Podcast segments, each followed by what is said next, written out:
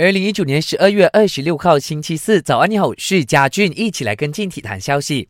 将近这十年来收入最多的运动员不是 C 罗，也不是梅西。根据美国福布斯公布的榜单，有不败拳王之称的美国拳手 Floyd Mayweather 以九亿一千五百万美元稳居榜首。至于足坛双王 C 罗还有梅西，排在第二和第三，分别净赚八亿和七亿五千万。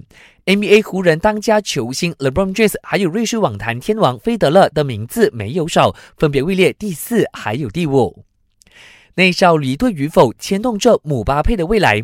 巴萨想要回购巴黎圣日耳曼前锋内马尔的消息不曾间断。有消息说，要是双方最终达成协议，大巴黎就不会答应皇马对另一名前锋姆巴佩的追求。那也有传，为了留住主力，巴黎圣日曼已经准备向法国人提供价格不菲的续约合同，到时他的薪水有望提高，与内少持平。